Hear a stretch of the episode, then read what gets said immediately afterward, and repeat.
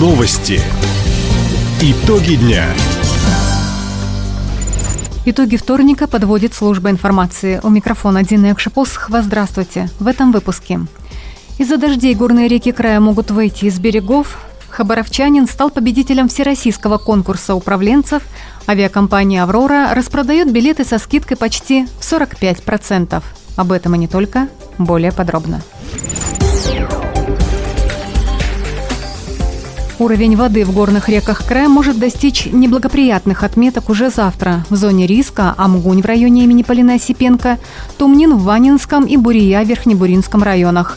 Гидрологи не исключают подтопление приусадебных участков, линий связи и дорог – по информации регионального управления МЧС, ситуация с паводками в крае все еще нестабильная.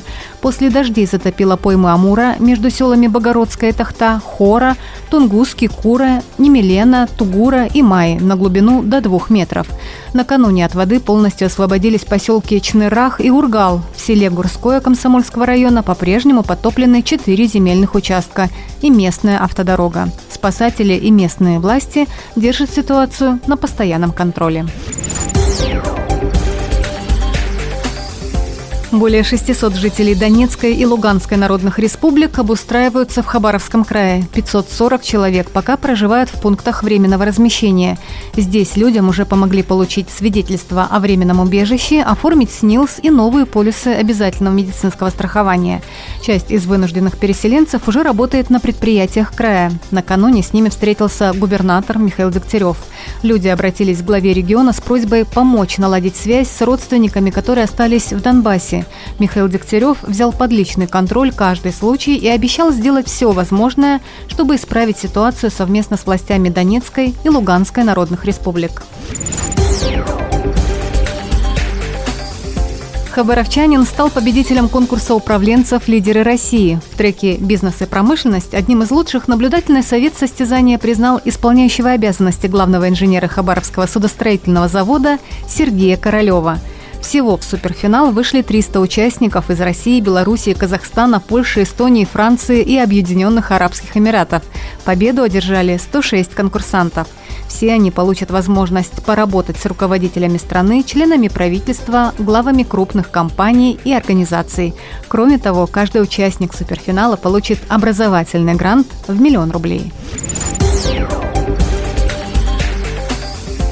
Гравийный участок улицы Павла Морозова в Хабаровске администрация города взяла на особый контроль. Ежедневно специалисты компании «Южная» должны выходить на объект и подсыпать трассу на месте возможных просадок.